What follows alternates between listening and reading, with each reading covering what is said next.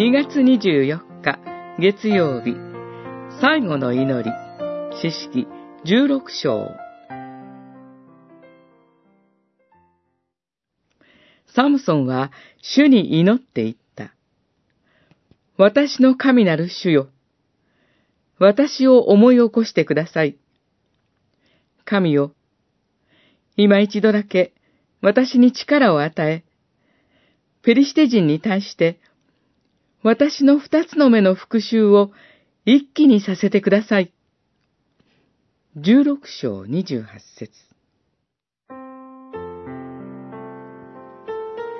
最愛の女性、デリラに必要に迫られ、サムソンは彼の怪力の秘密を明かしてしまいます。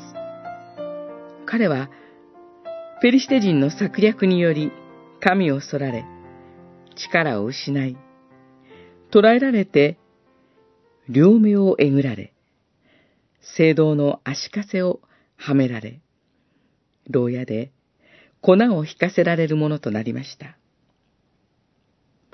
サムソンはすべてを失い、暗黒の底に落ちました。そのような身となって、彼は思い起こしたのです。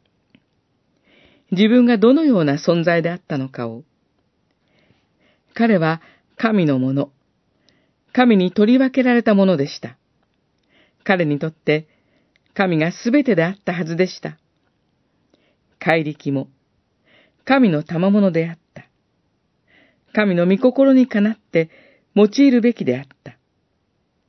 主なる神の見前に彼は心から悔い改めるのです。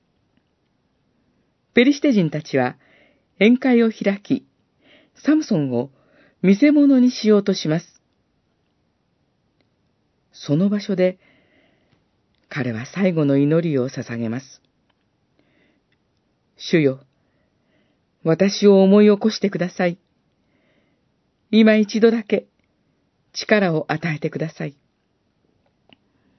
彼の髪はまた伸び始めていました。彼は建物の柱を力を込めて押し、建物は三千人のペリシテ人の、また彼自身の上に崩れ落ちました。生涯の最後に、彼はナジル人としての使命を果たしたのです。